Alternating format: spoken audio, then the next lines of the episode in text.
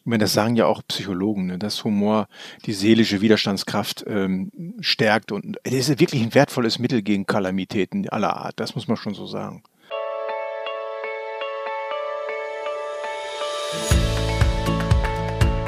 Hallo ihr Lieben, hier ist Eden und Mars, dein Podcast für Inspiration ohne Anspruch auf Perfektion. Und ja, ich habe heute verdammt gute Laune, denn ich habe heute Morgen in der Zeitung den Witz des Tages gelesen.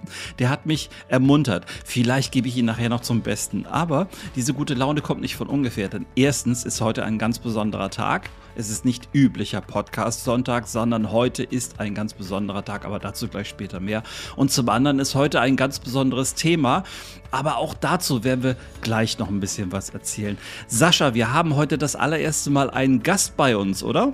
Ja, lieber André, da freue ich mich sehr drüber, weil der Gast, den wir heute begrüßen, ist ein besonderer Gast, nämlich ein Kollege, der schon seit Jahrzehnten im Geschäft ist, als Trainer, als Coach.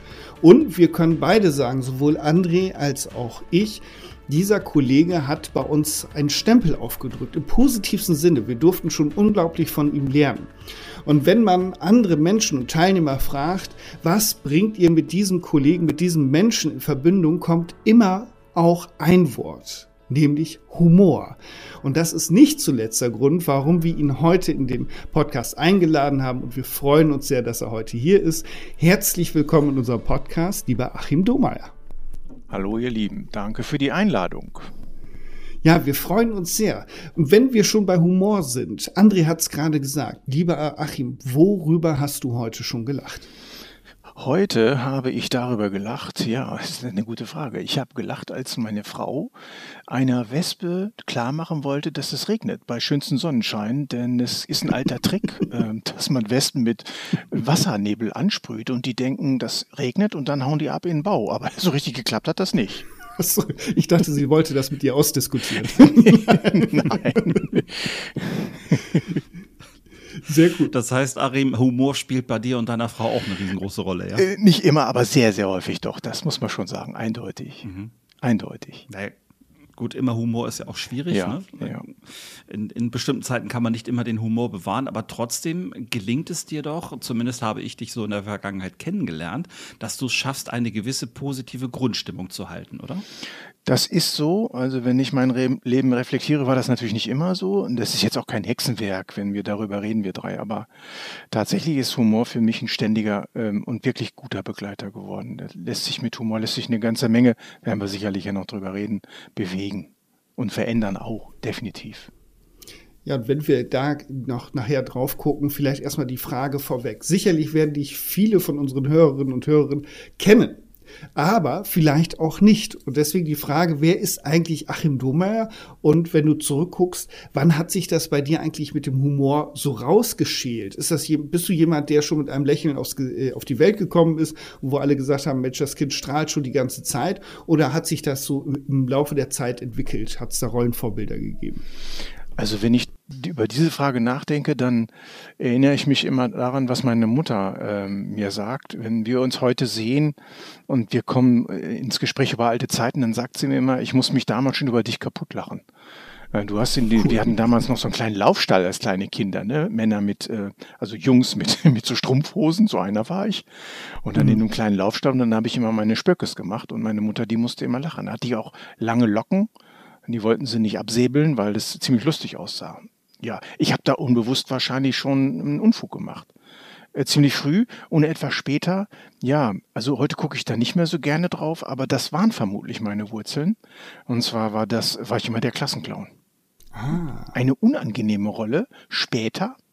Äh, so im Nachhinein habe ich gedacht, Mensch, eigentlich passt das ja nicht zum Erwachsenwerden, aber damals war das äh, etwas, was, naja, also wo mir viele Leute zugehört haben, so würde ich es mal heute sagen. Ah, das ist ja äh, eine spannende Frage. Denn, äh, die Frage ist ja, warum entwickelt man das? Weil man beispielsweise nicht der ganz große Sportler ist oder weil man eben keine schönen langen Locken hat. Äh, hat es da für, für dich einen guten Grund gegeben oder war das etwas, was sich einfach so, was dir so zugewachsen ist? Ach, weißt du, ich glaube, wenn Psychologen hier zuhören, dann würden sie sagen, aha, da ist doch ein Muster zu erkennen, nämlich das Muster nach Anerkennung und Wertschätzung. Das ist ja das Lebenselixier, was uns alle zusammenhält. Und ich glaube, ähm, also schon selbstkritisch drauf geguckt, das ist schon ein Anteil. Ähm, ich habe immer versucht, über Humor in Kontakt zu gehen. Und ich weiß noch ganz genau, als meine Mutter mir, meine Eltern, die haben mir damals, es gab bei der, beim ZDF diese Mainzelmännchen, die kennt ihr auch. Na klar. Und der Vorsitzende dieser Truppe, das war der Det. Mhm. So, und der hatte eine schwarze Latzhose an und eine weiße Mütze auf und eine Brille. Und ich war der Det. So, und dann habe ich den immer nachgemacht. Dann habe ich zu meiner Mutter, bin ich um die Ecke gestellt, immer, Guten Abend, habe ich immer gesagt. Und meine Mutter, die war immer total erschrocken und sagte immer, Achim, Achim, hör auf. Und äh, ich habe das wahrscheinlich, diesen Schelm, ja, im Grunde genommen mein Leben lang gehabt. Nicht immer, nicht jeden Tag. Aber es ist schon eine Prägung, das muss ich schon sagen, deutlich. Ja. Hat sich dieser Schelm denn auch in verschiedenen, ich meine, du hast nicht nur einen Job und Beruf bisher gemacht, da sind ja ein paar mehr, vielleicht magst du da noch was zu sagen. Hat sich dieser Humor da in diesen ganzen verschiedenen beruflichen Facetten immer so wie so ein roter Faden bei dir durchgezogen? Also das, das kann ich schon bejahen. Also mal mehr, mal weniger. Ne? Im ersten Leben bin ich ja Industriekaufmann und habe mal, ja heute würde ich sagen, Herrenklamotten verkauft, Anzüge, Westen, Sakkos, ne, Smokings und sowas. Und da war Humor natürlich nicht äh, ganz vorne dran. Aber ähm, spätestens mit meinem Wechsel zu der AOK, wo ich viele Jahre unterwegs bin, ähm, da ging das fröhlich los. Da war viel mehr Raum und viel mehr Feld in der Kundenberatung zum Beispiel, auch in schwierigen Situationen. Definitiv. Wenn du sagst, schwierige Situation. Ich habe passend heute zu unserem Podcast einen äh, Spruch bei Facebook gelesen, nämlich Humor und Geduld sind die beiden Kamele, mit denen man durch jede Wüste reiten kann. Würdest du dem zustimmen? Wie sagen wir mal zu 85,732 Prozent. ja, also man muss immer gucken, Humor muss ja im Kontext ähm, ähm, gestellt sein. Ne? So und ähm, na, man kann nicht alles weglachen. Mhm. Aber Humor ist, und das ist, das ist tatsächlich ja wissenschaftlich bereits erwiesen, obwohl ich jetzt nun kein Forscher bin, aber Humor ist wirklich ein Coping-Mechanismus. Mit Humor die Dinge zu nehmen, macht das Leben tatsächlich leichter. Und davon bin ich nicht nur überzeugt, sondern ich lebe das auch. Darf ich euch ein Beispiel geben? Unbedingt. Bitte, gerne. Also wenn ich im, äh, mit dem Zug unterwegs bin, das ist ein klassisches Beispiel. Und äh, ich stehe da meinetwegen in Berlin am Hauptbahnhof und dann steht man, sieht man oben auf dem Display, ein Zug fällt aus. Und dann gucke ich mich mal um und dann denke ich, mein Gott, wie viele Leute sind hier nervös. Ich weiß doch, dass da nicht nur ein Zug fährt, deswegen haben die Gleise gebaut. Also gucke ich mir an, wann fährt denn der nächste Zug? Also ich will mal tatsächlich sagen, heute gehe ich da deutlich gelassener mit um. Dann komme ich halt zwei Stunden später nach Hause. Und selbst wenn ich nicht mehr nach Hause käme, würde ich mir ein geiles Hotel suchen, abends an der Bahn noch einen zwitschern und am anderen Morgen in Ruhe nach Hause fahren. So ticke ich heute. Das tun aber nicht wirklich viele Leute. Die meisten sind super nervös. Dann die Anschlusszüge und Termine und machen sich das Leben aus meiner Wahrnehmung unnötig schwer. Daraus höre ich ja, dass es für dich auch ein Entwicklungsprozess war, ne? dass du an dieser, an dieser inneren Haltung jetzt angekommen bist, oder? Ja, ich glaube auf, auf der anderen Seite auch, dass das ähm, die Lebenserfahrung natürlich auch eine Rolle spielt. Das muss man unumwunden sagen. Ähm, wenn wir unser Gehirn funktio- funktioniert ja so, dass es in der Regel, wenn wir Dinge erleben, immer abgleicht mit dem, was ich schon kenne äh, oder was ich eben noch nicht kenne. Es ist ja immer ein Bewertungsprozess. So und je mehr Lebenserfahrung man hat, desto mehr Situationen hat man erlebt und dann ist man natürlich auch besser in der Lage, mit diesen Situationen ein bisschen entspannter umzugehen, weil die Erfahrung einfach da ist. Und wenn dann Humor dazukommt, dann finde ich, potenziert sich das. Ja, und das kann ja auch ansteckend sein. Ja. Äh, es gibt ja auch so, so Untersuchungen oder Videos, die ja auch viral gegangen sind, dass wenn einer an so einer äh, Bushaltestelle steht und so langsam vor sich hin lacht und immer lauter lacht, dass sich das wie so ein Lauffeuer verbreitet, dass hinterher alle lachen und keiner weiß warum. Das finde ich stark. Ja. Das ist ja ein Phänomen, was man im Lach-Yoga auch hat, Sascha. Ja, das ist ja, das Prinzip des Lach-Yogas ist ja fake it until you make it. Ja, also mach es künstlich und zwar so lange, bis du gar nicht mehr merkst, dass es echt ist. Und äh, das Lachen als solches ist es ja gar nicht, sondern das, was es hormonell ausmacht hinterher. Ne? Also die Folge des Lachens ist ja das, äh, ist ja das Effektvolle, nicht das Lachen selbst an sich.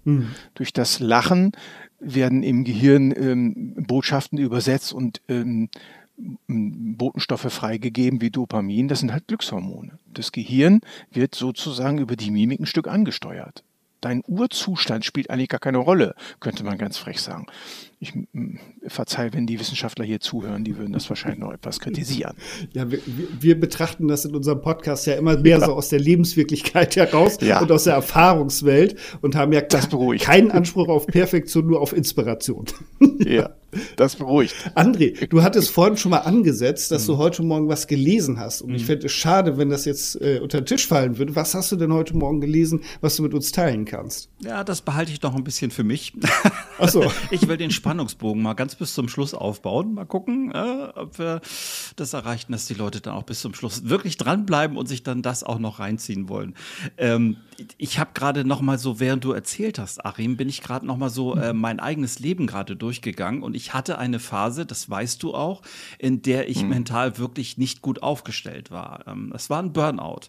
Und ich bin irgendwann in den Genuss gekommen, bei dir mal ein Seminar mitzumachen. Und dieses Seminar hieß oder heißt auch nach wie vor Humor als Burnout-Prävention. Mhm. Magst du mal was dazu sagen, was, wie, wie das zusammenpasst? Naja, ich kann ähm, also es hat ja, es ist mehrschichtig. Der, die erste Idee war, ähm, also mir schwebt ja immer vor, im AOK-System etwas zum Thema Humor zu machen. Und ist das ja kein Thema, äh, was so eine Soft-Skill-Ausprägung ausmacht, wo man sagt, Mensch, wenn du das Seminar machst, dann hast du hinterher Humor. Ist ja Quatsch. Mhm. Ähm, und dann habe ich mir gedacht, äh, so im Vorfeld, weil ich immer nette Begegnungen habe, ja nicht nur mit euch beiden, wir kennen uns ja auch schon über einige Jahre, sondern mit vielen Leuten. Es sind immer nette Begegnungen, meistens sind Lachen dabei, so oder mal ein Witzchen und das macht es ja auch aus, das Miteinander. Und ich habe mir gedacht, wenn ich so ein Humorseminar mache, wo nur Humor drüber steht, da würde doch kein Vorgesetzter sagen, da schicke ich meine Leute hin. Hm. Ja, und das auf Kosten der AOK, der Versicherten. Das ist unlauter. Also habe ich mir gedacht, wie wäre es, und dann fing ich an, mich damit näher zu beschäftigen, wenn du das verquickst mit einem ernsthaften Hintergrund. Und Burnout ist ein deutlich ernsthafter Hintergrund.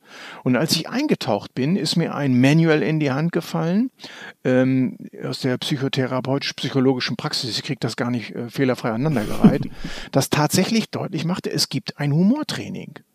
Und dazu habe ich ein Buch rausgesucht und habe dieses Buch ähm, habe gedacht, das ist eigentlich für Therapeuten. Und dann habe ich mir das gekauft und durchgearbeitet und habe gedacht, verdammte Axt, das ist nicht nur für Therapeuten, das ist für dich und mich das Ding. Mhm. Und dann habe ich ein paar Übungen ähm, kreiert, von denen ich weiß, dass sie Leute unterhalten und entspannen. Und so habe ich das miteinander in Verbindung gebracht und habe gedacht, ich mache mal so ein, zwei Seminare mhm. und dann ist auch wieder gut, weil ich glaube nicht, dass das wirklich, ja, so what, das war ein Fehler, äh, ein Denkfehler, glücklicherweise, denn dieses Seminar mache ich seit weit über zehn mhm. Jahren. Mhm. Immer wieder, immer wieder. Und es macht Hölle Spaß.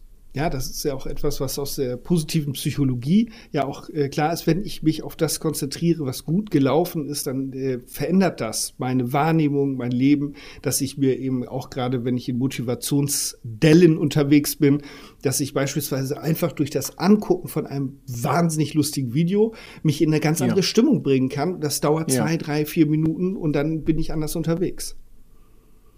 Ich mache das auf Facebook manchmal. Also es gibt ja Leute, die hassen es und die hassen, die lieben es, aber auf Facebook werden dir ja immer Dinge untergeschoben. Ne? Langeweile kriegst du da ja nicht. Und es ist ja immer eine Belohnung des, äh, für das Gehirn, wenn du was siehst, was dich unterhält. So. Und äh, da gucke ich immer äh, ganz gerne so ähm, Comedians an. Ja, und ähm, wenn die Witze erzählen und sowas. Und dann muss ich immer lachen. Und das finde ich total schön. Und das mache ich ab und zu, auch wenn ich mal auf dem Klo sitze, geht das wunderbar. Und dann, ja, sollte man nicht machen, wenn man Durchfall hat. Ne? Aber, ich finde das immer herrlich. und wenn ihr mich nachher vielleicht noch nach meinem derzeitigen Lieblingswitz fragt, dann haue ich den noch raus, weil der ist wirklich köstlich. Ja, das, das machen wir auf jeden Fall nachher. Ja. Auf jeden Fall. Äh, ja. Ich war ja in deinem Seminar drin und ja. Ich konnte mir darunter nicht viel vorstellen vorher, weil ich war ja. noch in einer Situation drin. Ich kam zwar so langsam aus der ganzen Burnout-Geschichte raus, aber ich war mhm. noch so mental eingestellt, naja gut, jetzt ähm, hm, mal einen Schritt nach dem anderen und äh, besonders positiv war ich auch noch nicht.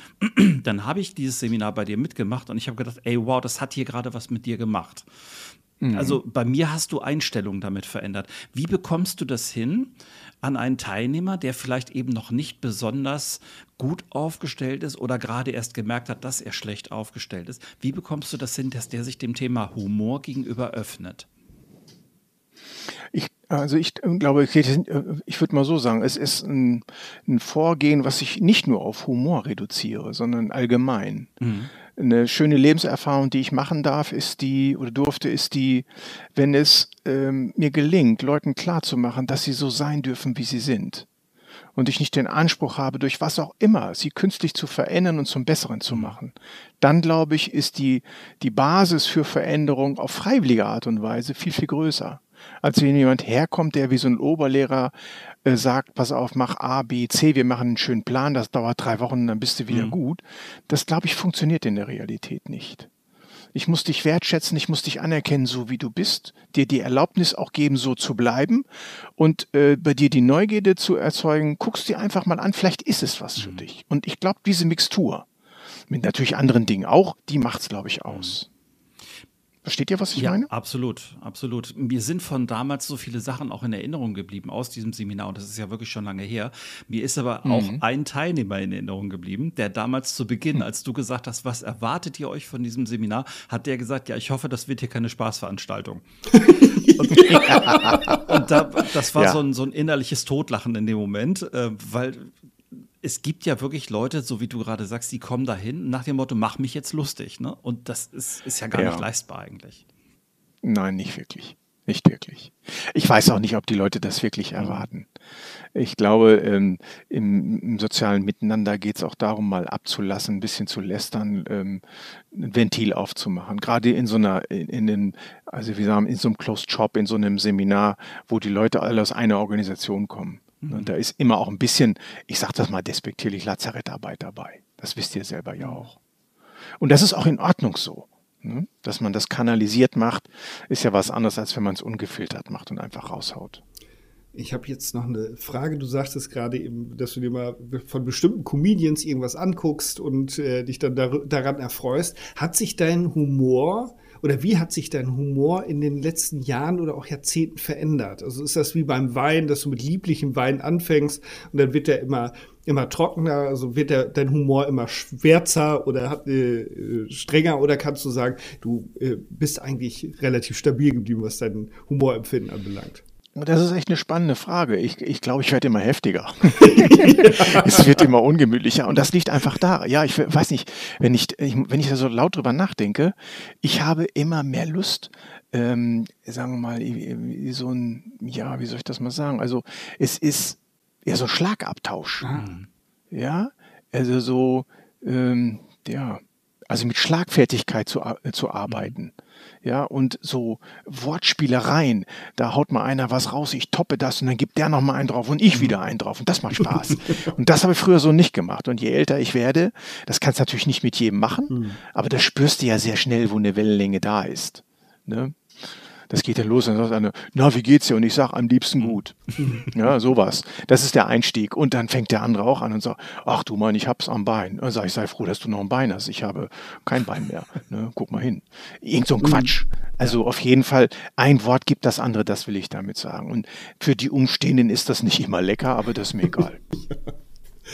Ich mache das ja auch nicht, wenn die breite Masse daneben steht.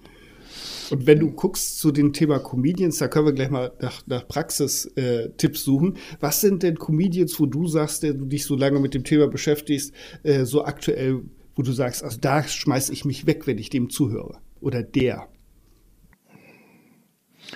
Ja, also ganz vorne dran ist mein Lieblingsossi, der mit dem Polunder, ich weiß gar nicht, wie der heißt. Olaf Schubert heißt der. Ja. Olaf, mhm. genau. Also der Kollege, der ist mal ganz vorne dran, ne? So, den finde ich total klasse. Und dann turnte einer rum, Markus heißt der, mit so langen Haaren, das, der kommt aus dem Ruhrpott. Ich weiß immer die Nachnamen. Markus Krebs, Krebs müsste das sein, genau. Krebs, ja. und der hat so derbe Geschichten. Ja. Äh, und der lachte selber immer darüber. Und das ist so, also das finde ich total geil. Ja, das ist nicht jedermanns Sache.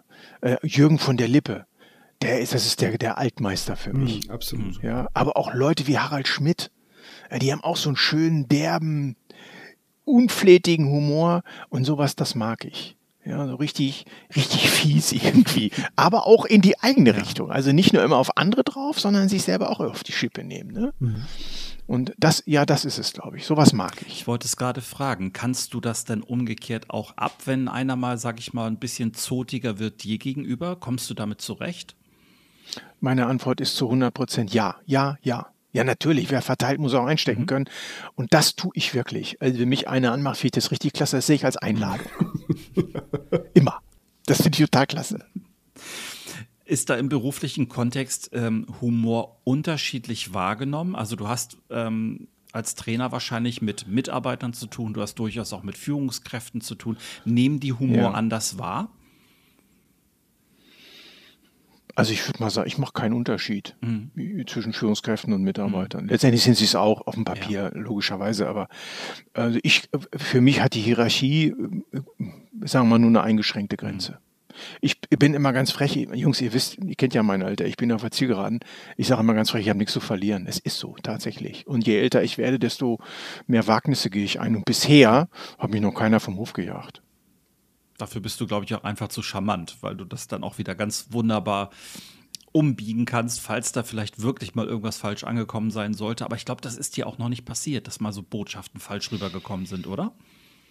Äh, nicht wirklich. Also nicht so, dass ich tatsächlich, dass da eine, eine Verbindung zerbrochen ist irgendwie. Ne? Also, dass jemand meinetwegen jetzt ein Seminarraum wütend aufgestanden ist und rausgegangen ist. Im Gegenteil.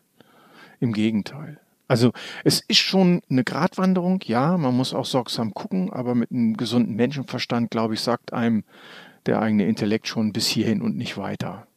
Ne? Ja, da bin ich ziemlich sicher, dass das so ist.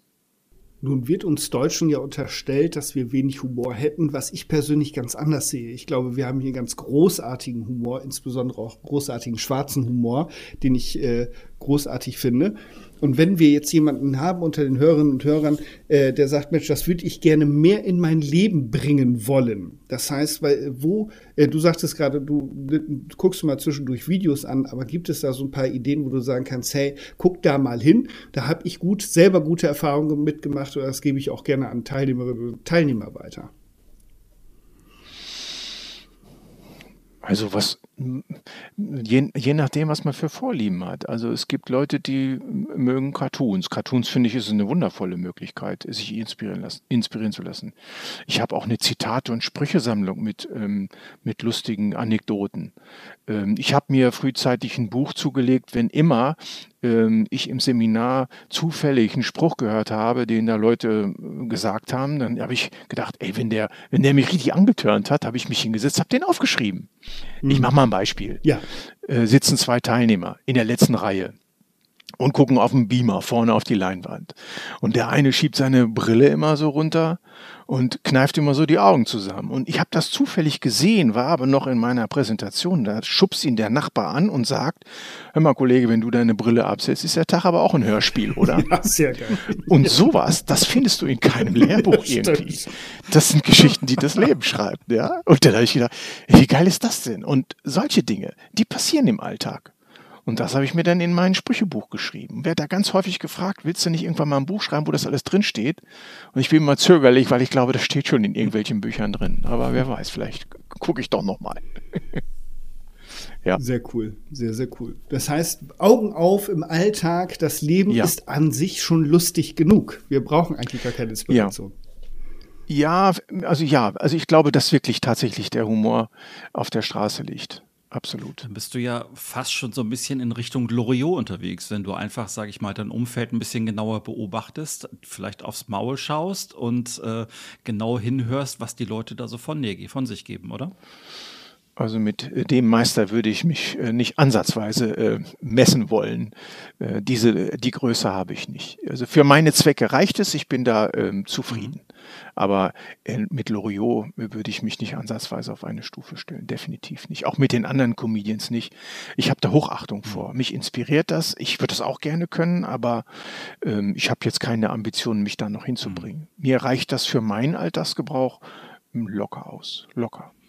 Ich würde gerne ganz nochmal in die Vergangenheit zurückswitchen. Du hast vorhin mhm. gesagt, du warst durchaus der Klassenclown. Wie muss ich mir einen mhm. Klassenclown Achim vorstellen? Naja, erstmal haben die Leute nicht Dohmeier zu mir gesagt, sondern Doofmeier, was natürlich nicht schön war, aber hey, so was, damit musste ich leben. Ja, du musst dir so vorstellen, im Bus, hm, da, ähm, da habe ich immer ganz hinten gesessen, weil von hinten kann man immer schön laut brüllen. Mhm. So, und dann habe ich die hinteren Reihen habe ich immer unterhalten.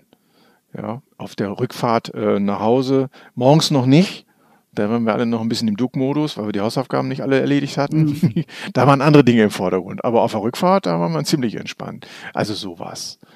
Und dann auch ähm, natürlich nicht in der Qualität, wie ich das heute machen würde. Heute ist natürlich alles ein bisschen vernunftbetonter, ein bisschen. ja. Und damals war es einfach hau raus und das war auch, denke ich mal, an der einen oder anderen Stelle nicht nett. So. Aber das würde ich schon sagen, oder in der Klasse mal, wenn einer was vergeigt hatte, in der Pause irgendwie mal einen unflätigen Spruch losgelassen. Jetzt würden wir sagen, das haben wir alle gemacht, ja, aber ich wahrscheinlich ganz besonders. Jo. Und hat es da äh, Rollenvorbilder gegeben zu der Zeit, die dich damals geprägt haben als Kind, als Jugendlicher in der Familie oder eben auch darüber hinaus? Also als ein Rollenvorbild, wo ich sage, so möchte ich werden, würde ich jetzt nicht sagen. Das kam vielleicht etwas später, aber ich würde jetzt auch nicht sagen Vorbild, aber ich, ich habe mich immer, ähm, ich fand das immer total klasse, wie Thomas Gottschalk seine Sachen gemacht hat. Mhm. Aber das war jetzt noch viel später. Also mit welcher Leichtigkeit und Lockerheit und äh, so wie, wie der das machen wollte äh, oder gemacht hat, so hätte ich das auch immer gern gemacht. Natürlich ist der nun ein, ein Entertainer und Moderator, aber letztendlich bin ich das auch ein Stück weit in meiner kleinen Welt. Ne? Aber das war schon inspirierend, ne? wie der das gemacht hat. Und wenn ich ganz weit zurückgehe, dann gucke ich auf Frankenfeld und die, die alten Schergen, die das gemacht haben hier. Verzeihung, wenn ich die so nenne. Mhm. Das waren ja Größen zu ihrer Zeit, absolut, ja. Heinz Erhardt. Ich wollte oh es gerade fragen, das müsste die ja. Zeit von Heinz Erhardt gewesen sein. Ja, Heinz Erhardt, da habe ich ähm, Gedichte auswendig gelernt von Heinz Erhardt. Das fand ich immer total klasse. Vermutlich auch die Made, oder? Nee, die nicht, die kriegte ich nicht zusammen, aber ich habe das Lied der Müllmänner. Kennt ihr das? Das kenne ich tatsächlich nicht. Das ist ein ganz kurzes Lied. Das heißt, auf, auf, lasst uns von Tonne zu Tonne eilen, wir wollen dem Müll eine Abfuhr erteilen. Solche Geschichten. Definitiv Heinz Erhard. Und später auch Eugen Roth, der hat auch so schöne Sprüche gemacht. Und äh, also was das angeht, bin ich ziemlich affin immer noch. Definitiv. Hat sich deine Frau in deinen Humor verliebt? Manchmal ja, manchmal nein. Also ich glaube, manchmal bin ich ihr peinlich. Aber gestern zum Beispiel waren wir mit netten Bekannten zusammen und haben gemeinsam gegrillt und ähm, da war so ein, ein, ja, stimmungstief kann man nicht sagen, aber war mal so eine Sprechpause und da sagt sie, Achim, erzähl doch mal einen Witz. und dann ich, ich, nee, ach nee, komm, nee, das ist so künstlich hier. Ja, doch, ja, und dann haben die anderen das gehört und ja, los, erzähl mal einen Witz. Ja, und dann habe ich einen Witz erzählt und dann war die Stimmung gut. Und welchen hast du erzählt? Das ist natürlich jetzt eine Vorlage, die können wir nicht liegen lassen. ich habe meinen Lieblingswitz, also im Moment ist das mein Lieblingswitz. Ja. Pass auf. Ja. Assessment Center. Drei Bewerber. Es ist schon mehr geprüft worden, also mehrere verschiedene ähm, Kompetenzen sind abgeprüft worden. Jetzt steht äh, das die Mathematik im Vordergrund. Und der erste Proband wird gefragt, ähm, wie viel ist zwei mal zwei? Und da sagt er 5000. Die Prüfkommission, ja, vielen Dank, wir melden uns. Kommt der nächste rein. Die fragen den, so, letzte Prüfung, wie viel ist 2 mal 2? Und der, wie aus der Pistole geschossen, Mittwoch.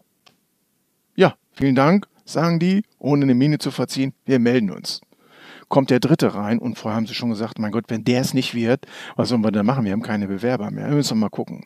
Die fragen den auch und der sagt auf die Frage, wie viel ist 2 mal 2, sagt er natürlich 4 die sofort Kugelschreiber hier Vertrag unterschrieben und sagen, dich stellen wir ein, perfekter Mann. Und als alles unterschrieben war, beim Rausgehen, fragen Sie ihn, sagen Sie mal, können Sie noch mal erzählen, wie sind Sie so schnell auf diese vier gekommen? Naja, sagt er, ganz einfach, ich habe 5000 durch Mittwoch geteilt. ja. Der ist so schön doof.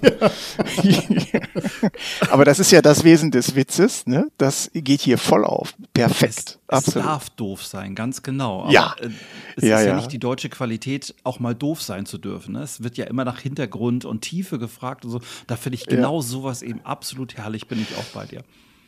Aber das ist ja das Wesen des Witzes. Ne? Du tauchst ja gedanklich mhm. ein in den mhm. Witz und die Geschichte verfolgst du und dann nimmt die Geschichte eine Wendung. Mhm. Und wenn du die Wendung, die ist so verschreckend äh, für dich, die ist äh, ja so komisch und wenn du die Wendung entdecken kannst, dann fängst du an zu lachen. Und das Lachen tust du dann nicht über einen Witz, sondern das ist die Belohnung des Gehirns dafür, dass du dich zu doof warst, es zu erkennen oder es nicht zu erkennen. Das ist immer unangenehm, wenn jemand einen Witz erzählt, dann merkst du das und du sagst, ja, habe ich nicht verstanden. dann fühlst du dich doof, wenn andere den verstanden haben. Ne?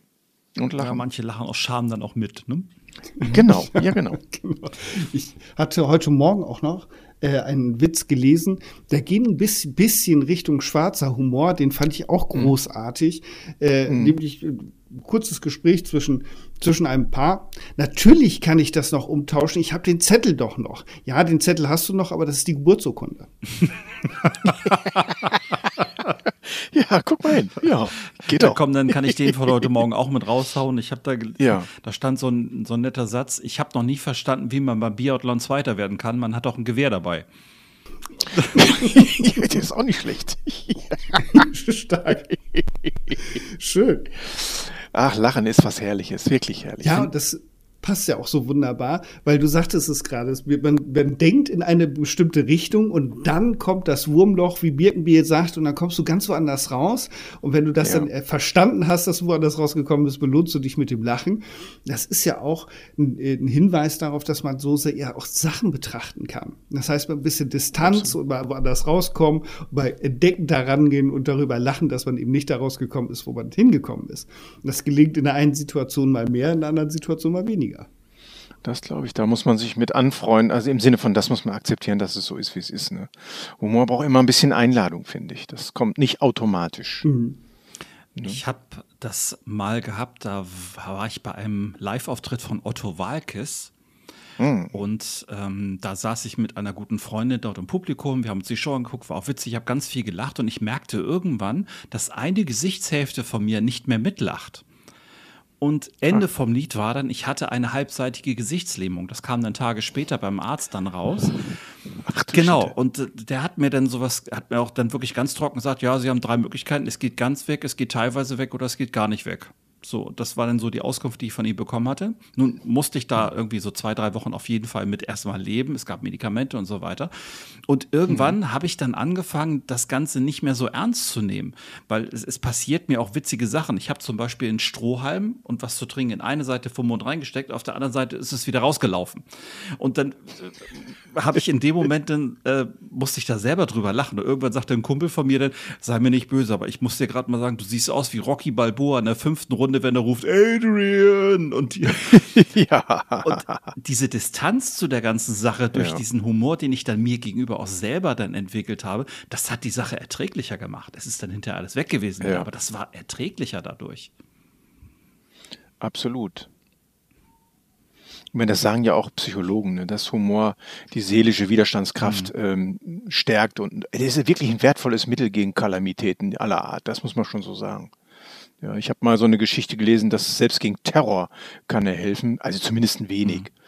Ja, da war mal ein Attentat in London und ähm, das zielte weniger auf die zufälligen Opfer, sondern vor allem auf die großflächige Verbreitung von Angst und Unsicherheit. Und das äh, Gefühl soll sich wie ein Gift, wie ein der ständigen Bedrohung, soll sich ins Unterbewusstsein der Gesellschaft fressen. Ja, und ähm, da war wohl ein äh, Bursche, der äh, durch die Trümmer marschiert ist mit einem Glas Bier in der Hand und der wurde dann angesprochen und ähm, von Passanten, die da geguckt haben, wie so der da rumschleicht und hat er gesagt, aber das Bier, das lassen wir uns nicht wegnehmen von denen. ja, das war so seine Art des Humors, ja. ne? britischer Humor. Ja. ja.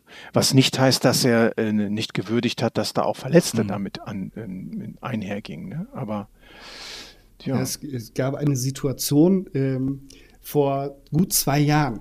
Die war äh, auf den ersten Blick sehr makaber, aber hatte mhm. gleichzeitig auch einen unglaublichen Humor.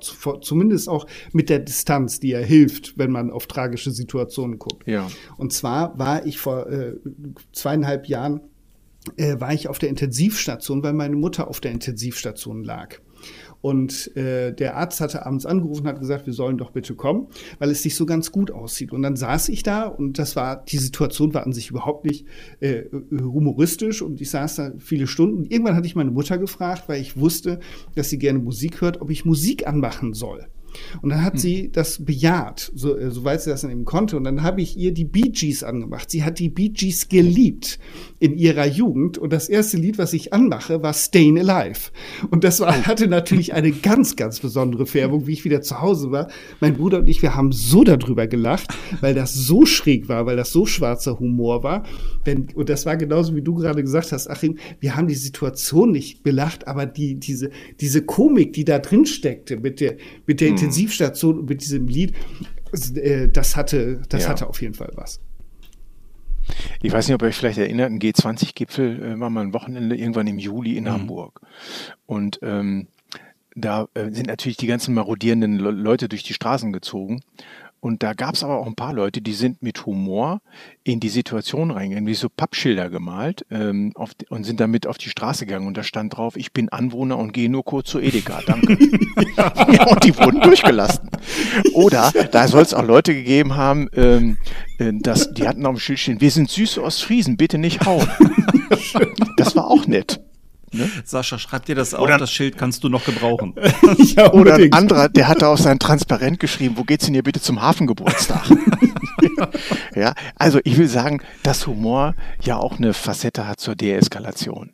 Ne? In, in bestimmten Situationen. Es ist ja nicht nur einseitig. Das ist ein ganz, ist ein ganz breites Feld. Ich glaube, es war Eckhard von Hirschhausen, der gesagt hat, wenn man mit seinem Partner oder seiner Partnerin so richtig gerade im Streit mittendrin ist, muss man zu ihm sagen, halt, stopp, bleib mal genau so, ich möchte Kamera holen, das Gesicht möchte ich mir merken für die Zukunft und so. Und mit sowas ja. kannst du unter Umständen so eine Situation durchaus auch deeskalieren, denke ich auch. Ja. Aber es gibt ja auch Menschen, die gar nicht offen sind für sowas, ne? die generell ja. gar nicht offen sind. Hast du eine Idee, wie man mit solchen Menschen umgehen kann? Also vielleicht der Kollege in Ruhe lassen. In Ruhe lassen. Mhm. ja, also nicht missionieren wollen. Ne? Mhm. Das, ich, wir wissen es alle, dass wir haben ja alle unsere guten Gründe, so zu sein, wie wir mhm. sind, ob das nur bewusst ist oder nicht. Und ähm, ich glaube nicht, dass man das irgendwie mit Macht aufbrechen kann. Ja, also Leute, die jetzt nicht wirklich wollen, da kann ich mit Humor, finde ich, ähm, nicht die erste Wahl, sondern wahrscheinlich eher der Versuch mit einer vorsichtigen Empathie. Ja, wenngleich sich das sehr psychologisch mhm. anhört. Ne? Aber auch das hat Grenzen. Mhm. Wenn jemand absolut nicht mag, dann lasse ich den in Ruhe. Das ist wie im Seminar, wenn du die Leute fragst, so wie wir es gelernt haben, was erwartest du? Und da sitzen Leute und sagen, jo, muss erwarte ich muss hier sein. Ja, und dann ist ey Leute, denkst du, die müssen doch hier sein, weil sie was lernen wollen? Das habe ich früher jedenfalls gedacht. Das so denke ich schon lange nicht mehr. Und dann sagst du, pass auf, dann lasse ich dich einfach in Ruhe. Einverstanden? Und dann sagt er, ach ja, das ist gut. Aber es dauert keine Viertelstunde, dann ist der mein Partner. Ja. Und es ist total klasse, das zu beobachten, die Erlaubnis zu haben, so zu sein, wie man ist, wie ich vorhin sagte. Ne? Das ist etwas, was ich von dir gelernt habe in meinen Seminaren, wenn ich so in Schulen unterwegs bin, da sind irgendwelche Schüler, die schon so eine, so eine rein körperliche Blockadehaltung eingenommen haben. Mhm. Ähm, Sascha und ich sagen da neuerdings immer das Gesicht zur Faust geballt. Ähm, yeah. Wenn so einer da sitzt, auch den lasse ich komplett in Ruhe, so wie du das damals auch gemacht hast und vermittelt hast. Und so wie du sagst, auch der weicht plötzlich auf und fängt sogar an, sich zu beteiligen. Also bloß ja. keinen Druck aufbauen, im Gegenteil. Und dem kann man mit Humor dann auch dann wieder begegnen, wenn diese Offenheit wieder da ist. Ne? Genau so sieht's aus. Also das funktioniert nicht mhm. immer. Jetzt wenn wir nicht davon ausgehen, äh, dass unsere Zuhörerinnen und Zuhörer denken, oh, man ist ja, das ist ja echt Magie, ne? Ist Quatsch. das funktioniert mal und mal funktioniert es auch nicht. Da muss man schon auf dem Teppich bleiben, finde ich. Aber es macht einem Spaß, zu gucken, wie lange brauche ich, mhm. bis ich jemanden in Anführungsstrichen geknackt habe. ist dir das schon mal passiert, dass du einen nicht knacken konntest? Klar. Dann denke ich immer, Hauptsache die Haare liegen. Ja, Leute, mir hat mal irgendwann ein Trainer gesagt, ähm, also ein Supervisor, äh, du gibst an dem Tag, wenn du arbeitest, das Beste, was du hast. Mhm. Und das finde ich klingt ziemlich versöhnlich, auch für die eigene Seele. Und ich bin nicht jeden Tag irgendwie so supergeil drauf. Das geht doch gar nicht. Ja, und äh, wenn ich, äh, wenn es gut läuft, und meistens ist das so, habe ich Humor. Und äh, wenn es mal nicht so gut läuft, wird es trotzdem gut. Dann eben ohne Humor. Das bringt mich ja? aber auf eine andere Frage, lieber Achim. Und zwar, du hast es gerade gesagt, wir haben ja alle Höhen und Tiefen und äh, mhm. Äh, sind unterschiedlich gut drauf. Hast du eine Methode oder ein Vorgehen, wie du dich morgens in eine gute Stimmung bringst, wenn du in ein Seminar oder in eine Veranstaltung gehst? Oder ist das mittlerweile schon automatisiert? Ach, ja, also, wie bringe ich mich in gute Stimmung? Einmal ein gutes Frühstück, schönen Kaffee, das ist schon mal klar. So, und wenn ich extern arbeite, denke ich, heute Abend, wenn ich nach Hause komme oder morgen schreibe ich eine Rechnung. Das bringt mich auch in Stimmung. Nein, mal Spaß beiseite. Ich finde es einfach toll, ähm, mit Leuten zu arbeiten und mein Motor ist zu gucken, so wie ich in der ersten Stunde ähm, in Kontakt komme mit den Leuten. Weil das ist, glaube ich, die Scharnierstelle. Das wisst ihr selber auch die Beziehungsebene ist wichtiger als die Sachebene, die Inhaltsebene. Immer gewesen und das ist eine alte Maxime. So, und wenn ich da investiere, dann kriege ich das den ganzen Tag zurückgespiegelt. Mhm. Und das ist, glaube ich, der Motor, so würde ich das heute nennen. Es gibt keine Veranstaltung heute, wo ich sage, boah, da muss ich irgendwie hin, da habe ich keinen Bock drauf. Egal ob in- oder externe, spielt für mich keine Rolle. Das klingt gut.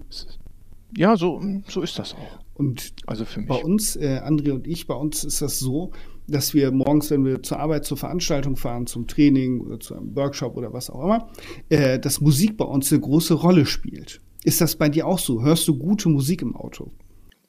Absolut. Na, im Auto ähm, ähm, ja, ertappe ich mich schon dabei, dass ich ab und zu auf NDR 1 schalte. Ah, ist es soweit? da merke ich, ich bin, ich bin angekommen, ja. Und im Seminarraum ja, da mache ich Musik nur für mich, weil für Teilnehmer darf ich das nicht, muss ich ja GEMA-Gebühren bezahlen, hat mir mal einer gesagt. Mhm. Also da nehme ich gerne Musik, die, also sagen wir mal, fetzig ist. Also jetzt nicht Heavy Metal oder sowas, das ist nicht so mein Ding, aber ähm, so Beats, so wie beim Joggen, ne, wo man richtig mitgehen kann. Ne? Oder eben auch Oldies aus meiner Zeit damals. Ne? Sowas höre ich auch gerne. Und ich, manchmal höre ich auch Dick und Doof und sowas, ne? Oder Miss Marple. Das sind ja so meine Lieder. Mhm. Und wenn ich die anmache, also Miss Marple mache ich immer am Schluss, dann sind die Leute, egal wie es gelaufen ist, gehen immer beschwingt raus. Das ist total geil. Ist natürlich auch ein bisschen tricky, ne? Aber funktioniert. Total gut. Ja, Miss Marple gehört ja mittlerweile zu deiner Marke dazu. Ja, ja.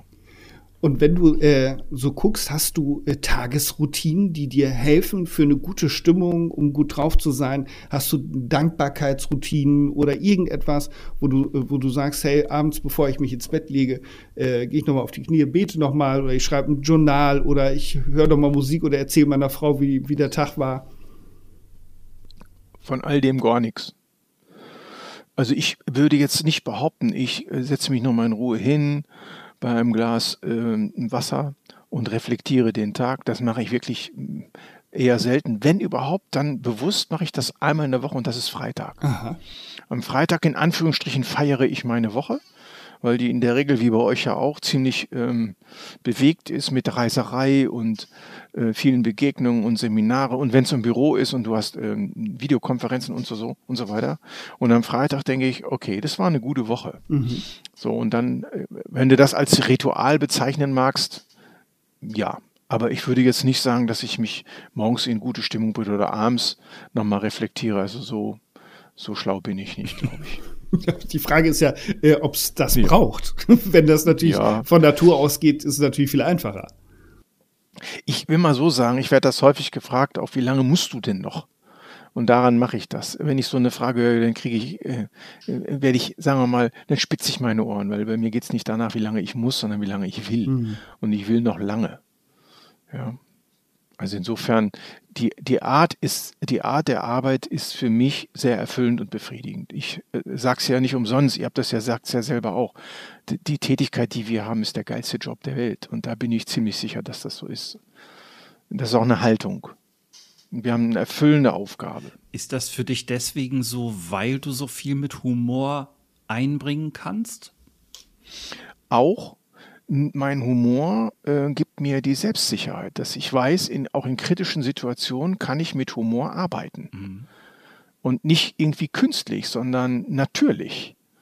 Ja, wenn mal irgendwas nicht funktioniert, meinetwegen ein Beamer und äh, funktioniert nicht. Und früher wäre ich aufgeregt, weil die Leute sitzen da alle und gucken dich an. Und heute sage ich, ey, wie geil ist das denn? Ihr habt gerade zwei Minuten geschenkt von mir, da könnt ihr mal miteinander quatschen, was ich hier vorne mache. Macht doch mal, ich habe hier zu mhm. tun. Quatscht doch einfach mal, ich hole euch dann wieder an Bord. Und dann gucken die ein bisschen mhm. bedrömmelt und dann fangen die an zu quatschen und ich habe hinterher Schwierigkeiten, die wieder zusammenzukriegen. Und inzwischen läuft die Technik. Und das geht. Das hätte ich früher nie gemacht. Immer locker durch die Hose atmen. Ja, letztendlich, so frech das auch klingen mag, und das, da kommen wir wieder zu dem, was ich vorhin gesagt habe, die Erfahrung, die spielt eine Rolle. Ne? Und das ist ein tolles Geschenk. Zumindest sehe ich das heute so. Sehr, sehr cool. Ich gucke jetzt nochmal auf unsere Hörerinnen und Hörer. Und äh, hat, hast du da aus, aus deiner langjährigen Erfahrung eine Idee oder eine, äh, ein paar Tipps oder ein paar, um es mal auf Plattdeutsch zu formulieren, ein paar Lifehacks, wo du sagen kannst, hey, wenn du dich in, tagsüber in eine bessere Stimmung bringen kannst, das sind Ideen, womit du das probieren kannst, ohne Erfolgsgarantie. Ja, also es klingt jetzt ein bisschen abgedroschen, aber es ist tatsächlich ein Begriff, den du, da, äh, den du vorhin in den Mund genommen hast, ist die Dankbarkeit. Wir sind ja ständig in dem Abgleich mit unserem Umfeld. Und wenn ich mir heute angucke und die, die, die Bevölkerung der Ukraine ist ja das lebendige Beispiel, was für alle uns sehr, sehr präsent ist. Und dann denke ich ganz häufig, wie geht es mir und wie geht es diesen Menschen? Und wenn ich das tue, relativiert sich der kleine Ärger. Über was reg ich mich hier auf? Und über was kann man sich aufregen, wenn man so ein Schicksal hat? Und dann ist sofort Ruhe. Ja, auch wenn ich an die Preise denke, äh, das rumort bei uns allen und wir denken, ja, wir kommen vorne und hinten nicht klar. Dann zähle ich zu den Glücklichen, wo ich sage, ja, ich merke das natürlich, aber nicht so, dass es mich meine Existenz kostet. Mhm.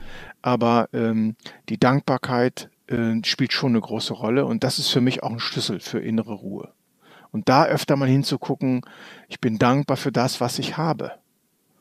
Und äh, vielleicht hat das auch mit dem Lebensalter zu tun, ich weiß es nicht. Aber wenn ich nochmal anfangen könnte, dann würde ich vielleicht diese Idee viel früher in mein Leben einplanen. Mhm. Wisst ihr, was mhm. ich meine? Auf jeden Fall. Ähm, würdest du sagen, dass auch solche, sage ich mal, wirklich dramatischen Nachrichten, wie wir sie jetzt jeden Tag lesen können, dass man die für mhm. sich selber mit Humor auch mildern kann? Hilft das einem dabei? Oh, das ist echt eine, das ist eine sehr intellektuelle Frage. Wüsste ich jetzt nicht, ob, also da würde selbst ich mich schwer tun mit mhm. Humor, äh, also irgendwie zu gucken. Ich, wenn ich an Putin denke, werde ich genauso wütend mhm. wie jeder andere auch. Ähm, gleichzeitig ertappe ich mich da dabei, aber auch, dass ich sage, ich kenne ja nicht die ganzen Umstände, die ganze Wahrheit. Da muss man auch mal ein bisschen ehrlich zu sich selber bleiben. Ne? Wir wettern alle mit, aber wie es wirklich ist, wissen wir ja nicht in der Tiefe und zwar schon gar nicht aus erster Hand. Aber Humor, glaube ich, an der Stelle weiß ich nicht, hat da für mich wenig Raum. Eher im, im, im Alltag so, im, im Miteinander. Ich weiß nicht, ob du den ähm, äh, Kabarettisten Sebastian Puffpaff kennst. No, ja, klar. Der hat irgendwann mal ja. gesagt, wenn der Schrecken kommt, dann hilft es einem selber da besser damit klarzukommen, wenn man dem Schrecken einfach eine Clownsnase aufsetzt. Wie stehst du jo. dazu? Also ich habe ja eine Clownsnase mhm. hier. Ähm, ich würde jetzt nicht sagen, dass ich die beim Schrecken aufsetze. Das sind so Sprüche, mhm. ne? die kann man raushauen. Mhm. Ja, vielleicht ist da auch was dran, aber ähm, was ich ab und zu mache mit der roten Nase ist, wenn ich mich auf der Autobahn einfädeln mhm. will, wenn ein Stau ist und dann setze ich die auf, habe ich in der Mittelkonsole im Auto liegen und da komme ich immer rein, immer. Das, das funktioniert immer. Aber das ist ja kein Schreckensmoment. Ja, ich glaube, das macht Sascha ganz gern im Stau. Ja, genau. Das äh, ist eine Idee, die ja äh, von Eckhard von Hirschhausen zumindest zu mir yeah. kam, dass er gesagt hat, wenn du in den Stau fährst und du, du merkst, du willst dich ärgern und die Gefahr mm. besteht ja, weil ich will vielleicht nach Hause mm. zur Familie, bin müde, dann habe ich auch bei mir in, beim Aschenbecher im Auto habe ich die rote Nase, dann setze ich die auf und dann merke ich, sobald ich die aufhabe, dass sich mein Grundzustand genau äh, verändert und ich anders da reinfahre. Und der tolle, tolle, tolle Nutzen darüber hinaus ist, dass die Möglichkeit besteht, dass du nonverbal großartige Kommunikation mit anderen Autofahrern haben kannst. Ja. Und das ist großartig. Oh, was ich da schon erlebt habe, wenn wir noch mal einen Podcast machen, kann ich noch ein paar Geschichten erzählen. Unbedingt. Wir laden dich herzlich gerne wieder ein. Ja, sehr gerne, sehr gerne. Ich bin jetzt aber schon die ganze Zeit so ein bisschen kribbelig, weil ich auf deinen hm. schärfsten Witz des Tages immer noch ähm, neugierig bin. Magst du den raushauen? Ich meine, ich habe den vorhin schon zum Besten gegeben. Ähm, den mit den drei ah, Bewerbern. Der, Aber wenn du willst, kann ich unbedingt, dir noch einen raushauen. Unbedingt. ja, unbedingt. Okay, pass auf, dann gebe ich euch noch einen. Ähm, stellt euch vor, die Schweizer mhm. Alpen. Mhm. Eine dreimotorige Maschine fliegt über die Schweizer Alpen und äh, der Pilot sieht, wie der äh, rechte Motor Feuer fängt. Und er funkt an den Tower. Und das hört sich ungefähr so an. Pilot an Tower, Pilot an Tower, mir brennt das rechte Möterli, was soll ich machen, ne? Der Tower funkt zurück. Tower am Pilot, Tower am Pilot, dann drücken Sie halt das Knöpfchen an, fliegen Sie in aller Ruhe weiter. Der drückt den Knopf an, Brand gelöscht, fliegt weiter. Fünf Minuten später, es kommt, wie es kommen musste, der linke Motor fängt Feuer. Der Pilot sichtlich erregter. Pilot an Tower, Pilot an Tower, jetzt brennt mir auch linke Möterli, was soll ich denn jetzt machen, ne? Tower am Pilot, Tower am Pilot, bewahren Sie die Ruhe, drücken Sie das Knöpfchen B und fliegen Sie bitte weiter. Der drückt den Knopf B, guckt nach links, Brand gelöscht. Ein Motor. Und nach zehn Minuten, was soll ich euch sagen, ihr werdet nicht überrascht sein, auch der letzte Motor fängt Feuer. Der Pilot, total aufgeregt, funkt an den Tower. Pilot an Tower, Pilot an Tower. Ich brennt mir das letzte Möterli, ich hab kein Griff mehr, was soll ich denn jetzt machen, ne? Tower am Pilot, Tower am Pilot.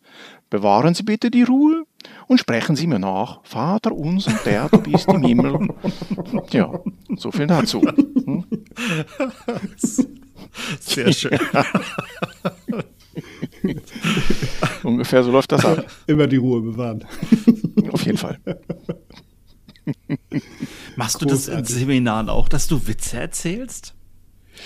Ähm, nein, in Seminaren selber erzähle ich keinen Witz. Also ich, ich parodiere schon, ähm, ich mache auch, ähm, also ich übertreibe, ja, um anschaulich zu machen. Ich ver vergaukle mich auch selber, aber so Witze wie jetzt hier, das erzähle ich nicht. Das kann ein Kollege von uns sehr, sehr gut. Sehr, sehr gut. Der kann Witze erzählen. Ja, das ist, ist eine Kunst, ne? Also man muss Ja, es richtig ja. rüberbringen. Das Timing muss stimmen, ja, ne? Ja, ja, genau. Und die meisten würden ja sagen, ich kann keine Witze erzählen. Und dann müsste man sagen, das macht nichts, Hauptsache kannst lachen. Ich finde es ja genau so eine schöne Übung, die habe ich bisher noch nicht gemacht, aber die sieht man manchmal äh, auf YouTube, wenn so zwei einander gegenüber sitzen. Und die haben, äh, der eine hat den Mund voller Wasser, das. Sehr Und die, die gucken sich dann nur an und der eine muss den anderen dann zum Lachen bringen und dann geht das los und der prustet los. Das finde ich doch eine spannende Angelegenheit, ne? oder? Ja, absolut. Das habe ich tatsächlich jetzt vor mit unseren äh, Verwandten, mit den Neffen meiner Frau. Äh, und da gibt es eben die Variation, die finde ich toll, dass man sich Flachwitze raussucht aus Ja. dem Netz und die sitzen Ja. sich gegenüber und haben beide den Mund voll Wasser. Und Ja. äh, dann erzählt man eben einen Flachwitz nach dem anderen. Das will ich mir unbedingt noch mal geben. Unbedingt. Also die sitzen da und du erzählst Genau. den Witz. Und derjenige, der zuerst lacht, hat natürlich verloren. Und, Und dann machen die sich ja, nass. Ist, das Das finde ich so eine tolle Idee. doch, finde ich auch. Vor allem, wenn ich der Erzähler bin. Sehr cool. Sehr, sehr cool. Achim, noch mal eine ernstere Frage. Ähm, Wobei, so ernst ist die eigentlich gar nicht. Würdest du sagen, dass Humor beispielsweise auf einer Trauerfeier etwas zu suchen hat? Auf jeden Fall. Warum? Ja. Ja, weil wir, wir sagen das ja immer so, der Verstorbene hätte nicht gewollt, dass wir ähm, wirklich weinen und trauern, sondern der hätte gewollt, dass wir feiern. Und das ist ja auch ein altes Ritual. Wenn jemand verstorben ist, wird er beerdigt, dann kommt man zusammen in der Kneipe und dann wirds Fell versoffen. So heißt das ja, glaube ich, im Ja, genau. Volksmund. Und die Vorstellung äh, hilft, loszulassen. Ja, und ich habe jetzt neulich eine Trauer in, auf einer Trauerfeier, da, das war total nett gemacht, ähm, in Anführungsstrichen. Ähm, ich kannte den, er war ein sehr guter, guter Bekannter, Freund wäre jetzt zu viel, aber ein guter Bekannter. Und äh, dann tauchte die Frage auf, mag noch jemand was sagen? Und wer was sagen wollte, konnte nach vorne gehen und konnte was sagen. Und dann bin ich nach vorne gegangen und habe was gesagt. Und zwar so, als ob er noch da ist. Ah, schön. Und da haben alle gelacht. Und da kamen hinterher Leute auch zu mir und haben gesagt, das war sehr, sehr schön. Weil es geht ja auch darum, jemanden in Erinnerung zu behalten. Und das tut man am besten, wenn man davon ausgeht, dass er noch da ist. Nur eben nicht mehr hier. Na, aber eben da. Und also insofern, ja, auf jeden Fall. Definitiv. Ist das auch eine Generationsfrage, ob sich die ältere Generation vielleicht mit Humor in so einem Rahmen eher nicht arrangieren kann, die jüngere aber schon? Das weiß ich nicht. Ich glaube, das hängt mit unserer Sozialisation zusammen. Ne? Dann ich, und der Tradition. Und ich glaube, die alte Tradition ähm, hat da keinen Raum dafür. Also meine, meine Mutter ist jetzt 87. Wenn die auf eine Beerdigung geht, die würde eher komisch gucken, wenn da jemand mit Humor um die Ecke käme. Ne? Aber unsere Generation, äh, glaube ich, oder eure Generation ist da schon eher offen dafür. Ja, auf jeden Fall. Ja. Guck mal, der Olli Dietrich jetzt hier an mit Uwe Seeler. Das war doch eine tolle Geschichte, die der gemacht hat, denn das war eine Trauerfeier. Und wie toll hat der Bursche das gemacht? Was hat er gemacht? Da bin ich nicht im Thema. Der hat die Trauerfeier im, im Stadion, hat der für Uwe Seeler, hat er äh, gesprochen. Ah. Also die Trauerrede. Mhm.